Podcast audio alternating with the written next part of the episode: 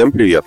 Это подкаст «Летучка», проект РБК Трендов. Здесь э, редакция трендов собирается и обсуждает посты, которые выходят э, у нас на сайте. И мы пытаемся примерить эти тренды на себе. Э, сегодня в выпуске я, Далер Лиоров.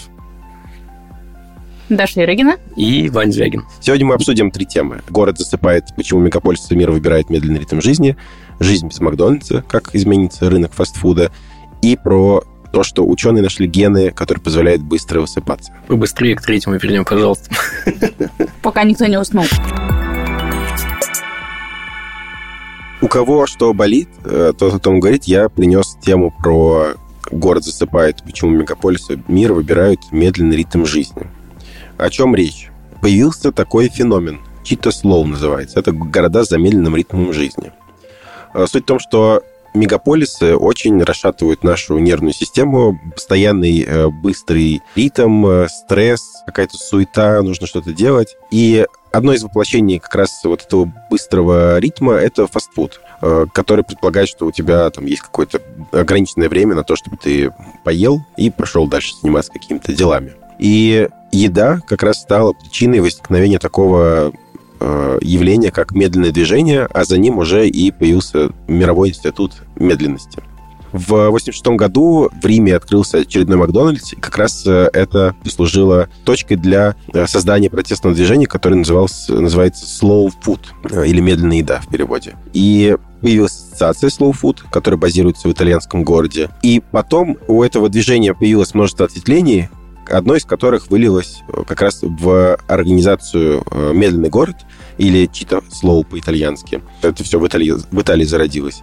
В 99 году мэры нескольких итальянских городов начали менять течение жизни своих городов согласно принципу э, удовольствие превыше прибыли, человек важнее работы, неспешность приятнее суеты. И со временем сформировалась философия как раз вот этого чита слоу, которые включают такие принципы, как э, стремление к культурному разнообразию, уникальности, условия для здорового образа жизни, защита окружающей среды. В общем, там 55 э, принципов у этого движения.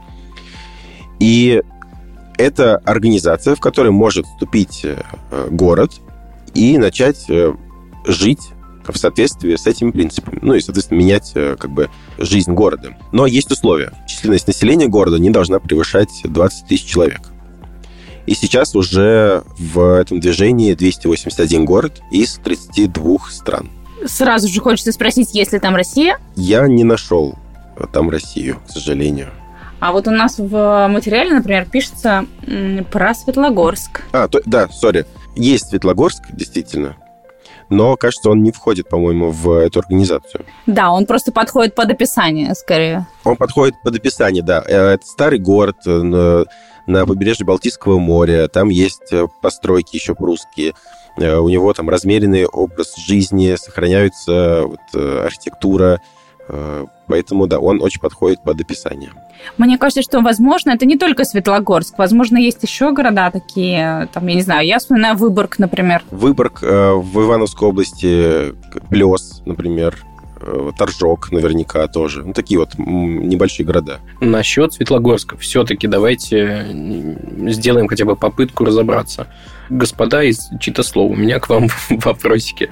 В списке городов э, Светлогорска нет, но на карте, э, который, на которой отмечены города соответствующей концепции, есть. Светлогорск среди них как бы есть ну, то есть он какой-то непонятный статус имеет, будем считать, что это наш Читословский Светлогорск. Мне кажется, очень подходит. Как вам вообще концепция? Слушай, мне она очень нравится. Из-за мегаполис или нет? Мне очень нравится, мне очень нравится, что она пошла из Италии, потому что когда вот сейчас Далер рассказывал, что это зародилось движение в Италии, и что там мэры городов объединились, это так очень похоже на Италию. У меня есть э, друзья оттуда, и я знаю, что они, правда, очень дорожат своей культурой. Да, и не обязательно даже иметь друзей. Все прекрасно знают, да, и так, что итальянцы, они очень дорожат своей культурой, культурой своей еды, особенно. Появление Макдональдса для них, оно на самом деле имеет большое значение, потому что это ну, это не итальянская еда, и вот эта вот э, культура быстрого приема пищи, она им чужда. И мне кажется, что Италия, она сама по себе чит slow изначально, и просто это движение вынуждено было приобрести какую-то четкую форму и четкое название, потому что стало понятно, что какие-то ценности из других культур уже очень активно проникают, потому что вот э, про, речь про открытие Макдональдса у итальянской лестницы, да, угу. в Риме. У испанской. У испанской, сори, у испанской лестницы в Риме. Ну, то есть это как бы это такая достопримечательность, это центральная, там, одна из центральных частей города, да, и тут вдруг прям вот... Понятно, что они здесь боролись за свою культуру, с одной стороны. И мне кажется, Италия, она такая вот, она вся про это, да, там, про наслаждение жизнью, про медленную жизнь, про какое-то вдумчивое принятие пищи, вдумчивое наслаждение какими-то, там, я не знаю, картинами, пейзажами и так далее. Мне очень нравится этот подход, но при этом кажется, что он как будто бы нравится со стороны, как вот, потому что живя много-много лет в Москве, ты привыкаешь уже к какому-то очень а, активному темпу, и для меня что-то слово и вообще вот этот образ жизни, он скорее как э, какая-то эталонная штука, к которой хотелось бы стремиться, но я точно не там есть проблемка с э, такими небольшими городами. Не каждый небольшой город предлагает тебе все те блага, к которым ты привыкаешь, живя в мегаполисе. То есть, если город их предлагает, то, наверное, я за. Тем более, что но обычно это довольно интересные географические положения у городов. Вот жить в небольшом городке где-нибудь там на побережье Балтийского моря вообще супер. Если бы там были широкополосный доступ в интернет, но он там есть, скорее всего, что мне еще нужно помимо широкополосного доступа в интернет? Хороший вопросик. Сервис а, какой-то, доставка, медицина. Да, да, пожалуй. Вот если условия соблюдены, то мне кажется, я только за. А мне кажется, что, учитывая, что там есть вот важное требование про то, что города Чистослоу – это города численностью населения до 20 тысяч людей, мне кажется, что там невозможно сильно развитая там, медицина та же, а, и вообще инфраструктура. Тут скорее, наверное, речь про какие-то маленькие города близ больших городов да, когда ты там живешь, например, в небольшом городе в Подмосковье, ну не как э, там я в Химках, да, когда ты фактически ну, в Москве живешь, да, по темпу, а подальше какие-то маленькие города, например, и но при этом у тебя есть возможность пользоваться всей инфраструктурой большого города, ездить туда на работу, пользоваться доставками, пусть не такими быстрыми, но тем не менее пользоваться. Вот, мне кажется, скорее какой-то такой разговор возможен. Ну, наверное, тут важна какая-то связность, э, что ли, инфраструктурная, я имею в виду. Вот если как бы все в порядке, у тебя есть там интернет, доставка, там классный супермаркет местный, вероятно, один на весь город, что-то в этом роде. И вот тут внезапно там у тебя случается какая-то болезнь, и тебе срочно нужно в большую клинику с э, какими-то особенными специалистами. Тут важно иметь возможность быстро туда добраться. Если она есть, ну, тоже, наверное. Короче, я очень за эту концепцию топлю. Я просто частенько на свои э, всякие отпуски и, и прочие поездки выбираю такие направления и такие местечки, где ритм сильно замедленный. Я прям выдыхаю и думаю, что... Ну, вот в предыдущем нашем выпуске подкаста мы говорили о том, что мы будем делать, когда нам будет 60. Вот э, в 60 э, не то чтобы план, но намерение у меня такое оказаться где-то, где ритм жизни помедленнее, чем в Москве.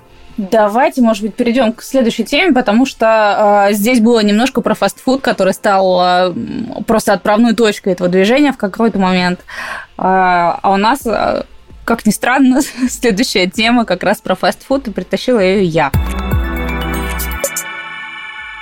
Материал на сайте РБК Трендов звучит так. Без Макдональдс. Как изменится рынок фастфуда? В этом материале как раз говорится о том, что в той экономической ситуации, в которой сейчас оказалась Россия, большие компании, представители там фастфуд-сетей э, уходят с рынка, и в нашем материале рассказывается, ну, изначально о предпосылках, э, о том вообще, а как у нас зарождался рынок фастфуда в России, и э, потом анализируется, а, а что с ним будет дальше, приведены э, мнения экспертов, и мнения там расходятся. На самом деле, с одной стороны, кажется, что это э, хорошее условие для того, чтобы наши э, сети быстрого питания развивались. С другой стороны, говорят о том, что возможно, у нас пока нет такой подготовки, чтобы вот прям так быстро и дешево выпускать вот блюда, да, как это делали а, там мировые лидеры. А как вы относитесь к тому, что у нас сейчас вот э, будет перестановка на этом рынке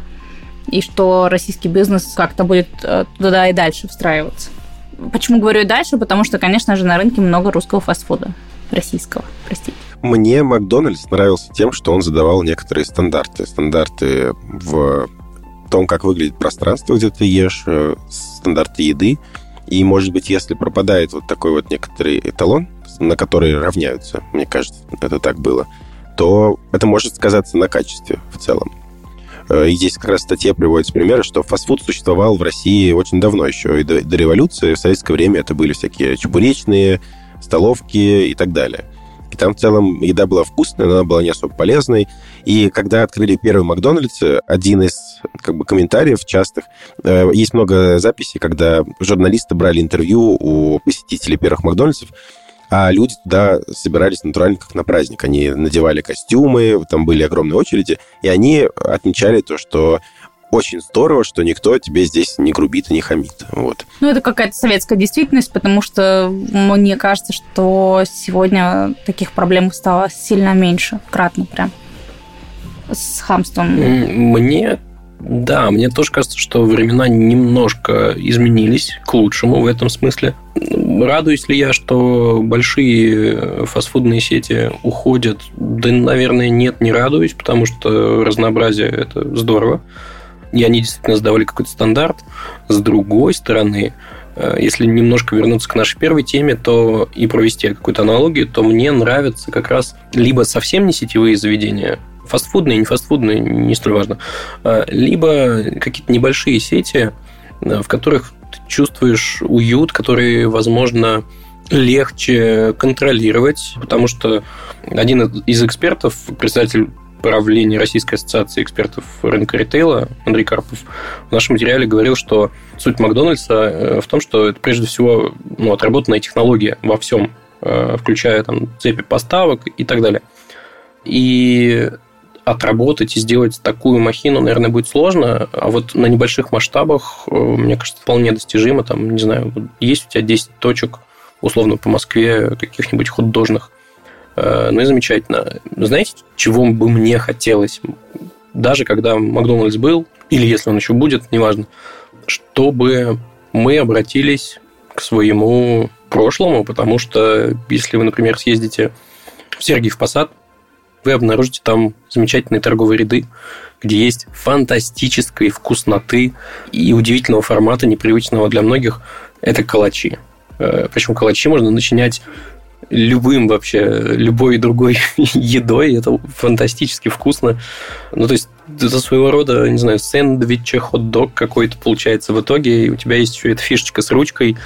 Ну, короче, очень прикольный формат. То есть, почему бы не сделать... Э, сейчас немножко оголтело звучу, возможно. Но нет, я довольно умерен в этом. То есть, вопрос такого грамотного подхода, грамотного, возможно, маркетинга.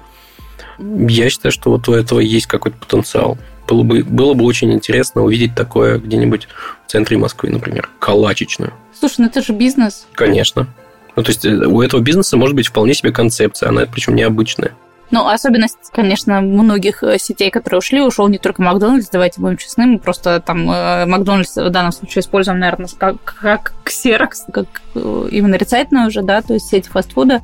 Тут, мне кажется, предшествует этому то, что люди из разных стран уже привыкли к формату там гамбургера, например, да, там, ну, бургера, окей, любого бургера. А для них это понятный формат. Формат калача, он классный и нам понятный, но, например, там иностранцам может быть непонятно, и поэтому это будет скорее как а, какая-то ну, вот особенность, да, такая национальная, нежели какая-то универсальная еда. Ну, слушай, фан- фалафелю дали шанс в конце концов. Фалафель, кстати, хорошо этим шансом тоже, воспользовался. Да, тоже было в какой-то момент очень необычно. Что это за шарики такие, еще и зеленые внутри? Э, что это вообще? Короче говоря, э, если обратиться к статистике РБК Петербург, э, наших коллег, то вот что она говорит. О своем желании занять опустевшую нишу объявил сооснователь сети городских ресторанов Токио-Сити и Бахрома Сергей Симарев. Планирует открыть в Петербурге 15-20 новых заведений, запустить новую сеть в формате фастфуда. Инвестиции в запуск новых точек, только вот этих, э, могут превысить 300 э, миллионов рублей. Много или мало для запуска новых заведений не знаю. Кажется, вполне достаточно. Э, я просто к тому, что вакуум, он всегда чем-то заполняется.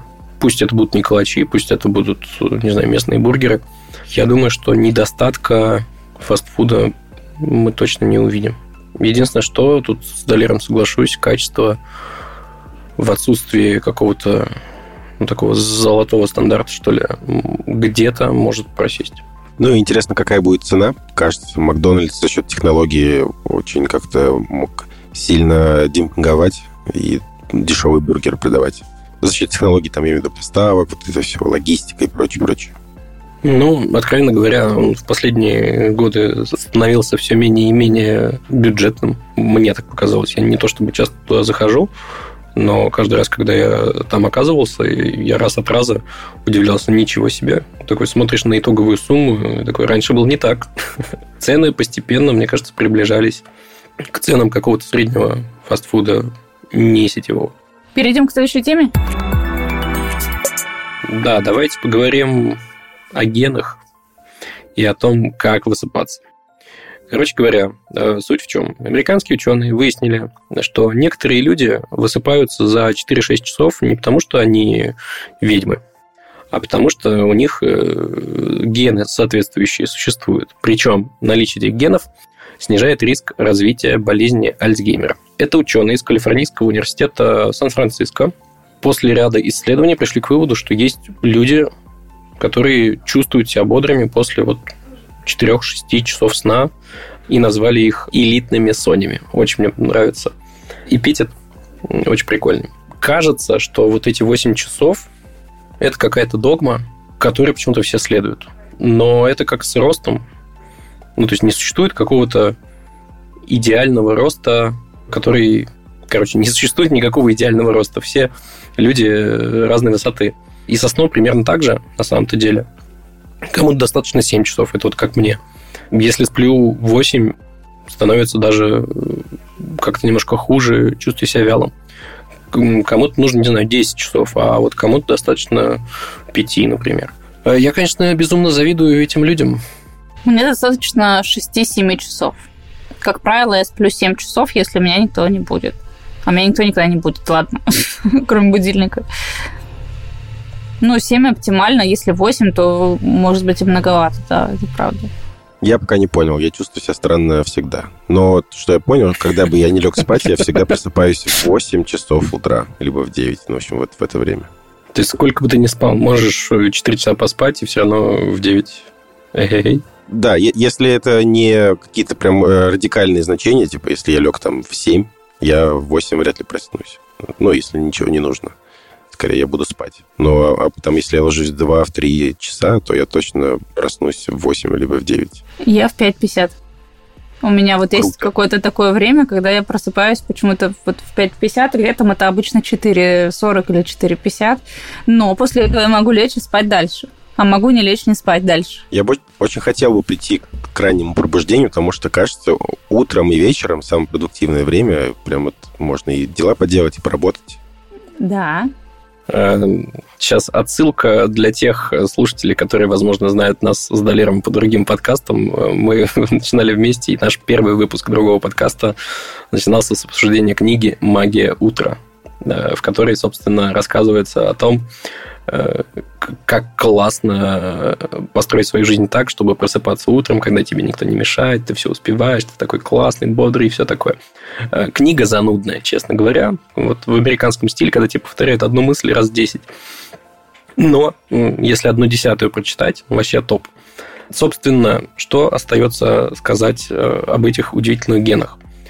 Что они называются FNSS, то есть э, Family Natural Short Sleep, семейный естественный короткий сон э, в переводе. Э, исследовали эти ученые людей, и не только людей, кстати, на протяжении 10 лет, и в течение этих десятилетий они в том числе проводили эксперименты на мышках, которыми каким-то образом подсаживали этот ген. И мышки меньше болели Альцгеймером, и это дает ну, какие-то основания, не стопроцентные, конечно, считать, что если у вас есть такой ген, то, вероятно, вы проживете долго, счастливо, со здоровым мозгом, что немаловажно. В любом случае, э, впереди еще долгие годы исследований, поэтому это пока только такой какое-то э, робкое первое наблюдение и робкие первые выводы.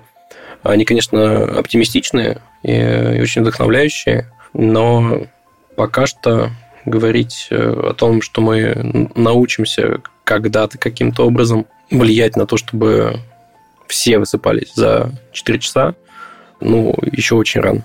Вот хотя бы чертовски бы хотелось. Мне так не хватает дней, дней, дней в неделе, часов в дне, секунд в минутах и так далее. Это правда. Кстати, у нас не было еще с вами материала на сайте РБК Тренды с выжимками из «Магии утра» и рассказом о том, что там пишется. В общем, если не было, Слушай, надо сделать. Кажется, кажется, где-то мы ее упоминали, я найду и приложу ссылку. Да, а если у нас нет полного материала, мы, пожалуй, его подготовим. Раз уж Ваня говорит, что она очень занудная, я, правда, не читала, потому что у меня «Магия утра» случилась 11 э, лет назад, с появлением дочери. Вот. Э, я ровно тогда поняла, что если встать на час раньше всех в семье, то есть шанс прожить спокойно час в сутках. Вот. С тех пор я, в общем, рано просыпаюсь. Так вот, сделаем этот материал, тоже будет в описании, если у нас все еще его нет. Супер, топ. Э, ребята, спасибо, что нас послушали. Нам пора бежать. Э, сегодня достаточно коротко. Встретимся в следующий раз. Расскажите про подкаст э, друзьям, родителям, бабушкам, дедушкам, девушкам, женам, мужьям э, и так далее. Заходите в чат, э, читайте, смотрите, слушайте. Мы на связи, короче говоря. Пока-пока. Пока. -пока. Пока.